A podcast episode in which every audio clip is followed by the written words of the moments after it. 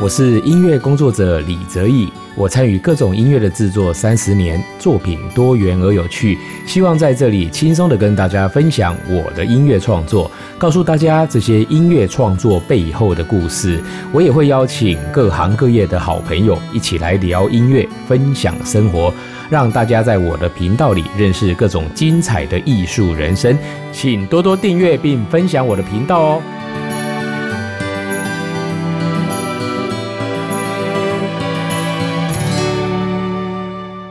欢迎收听李泽义的音乐吧。我们今天节目呢，要跟大家介绍一首哦，我的创作曲叫《白兔西游曲》哦。那这一首《白兔西游曲》呢，其实是在大概二零零五年左右，其实蛮久以前的一个时间哦。哎，我在一个就是儿童剧的创作里面呢所写的。那因为呢，在这个故事里面的主角呢，他是跟着一只小白兔呢，哦，去到他的月球的世界哦，去做一个冒险的一个探险的旅程哦。哦，所以呢，就好像呢是白兔带着他去游玩。玩这样哦，所以那个时候为了要就是描述这样子的一个情景哦，所以我就想到呢，诶，其实，在古典音乐里面哦，就是非常有名的这个莫扎特的西游曲。当然呢，西游曲的意思，它不是真的要带你去玩哦，哦，它应该是一个比较轻松的一种音乐的曲式。但是呢，我就想到说，诶，那在这样子的一个就是说儿童剧里面充满幻想的这样的一个出发点，我是不是也可以哦来玩一下哦这个莫扎特的音乐哦？因为我们知道呢，其实莫扎特的音乐哦。在古典音乐里面哦，其实它非常的有一个应该说特别的特性，也就是说，它透过各式各样的改编呢，其实莫扎特他厉害的地方就是他的音乐不会因为你的改编而有减损太多的一个哦效果，也就是说，他的一个一个音乐的一个创作上面呢，他好像是哦自知于任何的一个形式哦，它都可以产生它相当的效果，所以我就在想说，好吧，那我就来玩一个不一样的游戏，我把那个莫扎特哦最有名的这个西游曲。曲哦，那个我把呢每一个就是说节奏呢都不变，但是我把音把它改变掉哦，就好像有一有一点我们以前在那个在学校考试的时候考那个填空题一样哦，就是说哎中间有一个字哦或者一个词，你应该要自己想办法哦想一个那个答案把它填进去。那我今天呢就是好像把莫扎特的西游曲这个音乐呢，被把每一个音都当做一个空格，那我重新去填入我自己想要的音。那所以呢。这个音乐呢，在当初哦，在那个排练的时候哦，其实有很多的那个音乐家哦，都还蛮错乱的。他们错乱是什么？哎，明明在整个演奏上哦，他就感觉上这个是莫扎特，但是呢，所拉出来的音都跟原来莫扎特不一样。然后而且在调性上呢，我大调变小调，小调变大调哦，所以有很多对莫扎特音乐还蛮熟悉的音乐家哦，这个演演奏起这首曲子来就有一点哎，好像快要精神错乱这样哦。其实它也是一种蛮有趣、蛮好玩的一种音乐的游戏哦。好，那我们就来听听看呢。哎，我取用自是这个莫扎特的西游曲的音乐的时候玩出来的游戏，这首《白兔西游曲》哦，哎，大家听起来会是什么样的感觉？我们一起来欣赏。